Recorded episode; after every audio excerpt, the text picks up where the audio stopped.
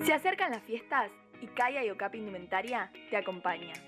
Desde el talle 36 al 60, tanto para ellas como para ellos. Además, contás con excelentes promos para aprovechar. 2 por 1500 en shorts, remeras desde 800, chombas desde 800, trajes de baño desde 1000 y si te vas al sur, tenés camperas todo el año. Encontranos en Pilar Point, local 23 o en Pedro la Grave 529. Pasa por Kaya y Okapi Indumentaria.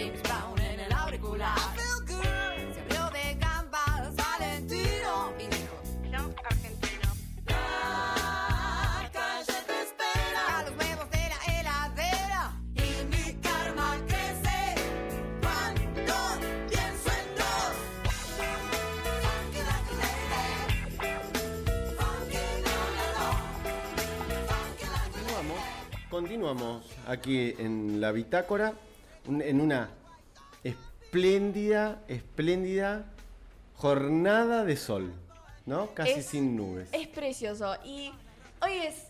Hablando, hoy hablábamos sobre música nacional. Sí. Pero vamos a irnos un poquitito afuera. Sí. Afuera del país, a Estados Unidos. ¿Por qué? Porque hoy se lanzó, se relanzó un nuevo disco que es Red de Taylor Swift. Y usted me preguntará, ¿por qué se relanzó un disco ya, que ya había salido?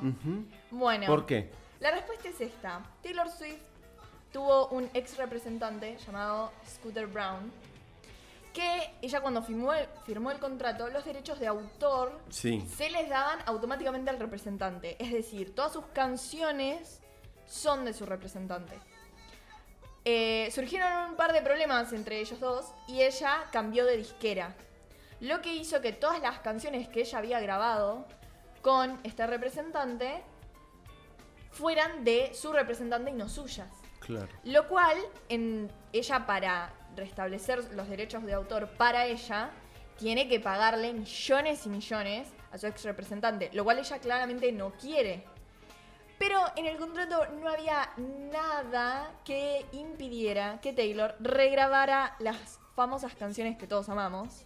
Ya grabó el disco Fearless, grabó una canción de 1989 Ujú. y hoy, 12 de noviembre del 2021, relanzó Red.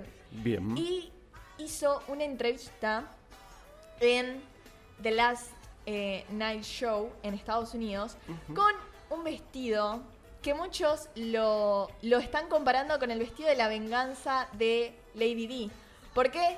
Porque ahora ella, mu- todos sus fanáticos esperaron tanto el relanzamiento de este disco y muchos igual dijeron también, si- siempre tenés lo negativo y lo positivo, muchos dijeron que eh, este relanzamiento es nada más por algo económico. Y en realidad no, es básicamente, ella lo que dijo es que ella dejó su vida y la verdad expuso un montón de cosas hermosas en sus canciones para que otra persona esté lucrando con su trabajo.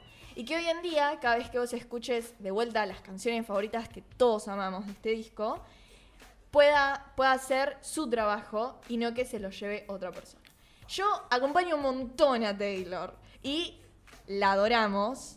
Hoy vamos a seguir con los temas nacionales, pero quería compartir esto porque es increíble lo que está haciendo. Está revolucionando porque hay un montón de personas, no solamente hizo, no solamente relanzó el disco, sino también hizo bastantes entrevistas, hizo un corto con una con dos personas, con Dylan O'Brien, que es un actor muy reconocido, y con Sadie Sink, que también es una actriz muy reconocida, que estuvo en Stranger, en Stranger Things, tenemos el inglés medio para atrás, pero estuvo en, en esa serie muy popular en Netflix.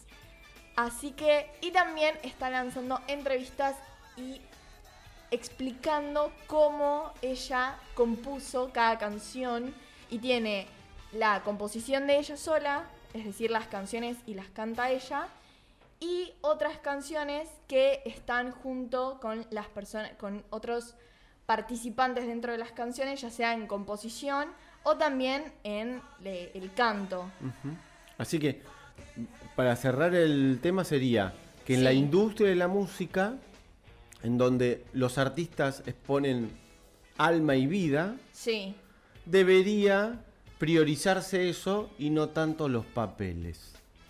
Bueno, hay algo que a mí me gusta mucho, que mucha gente dice, Taylor Swift no está dentro de la industria de la música. Taylor Swift es, la industria de la música. Perfecto. Porque es una mujer que estuvo más de 10 años en... Bueno, tres de sus canciones son tres canciones más escuchadas en todo el mundo como artista femenina. Así que es increíble el talento y además es una increíble persona, porque también ganó el, a, la a la mujer de la década del 2010 al 2020.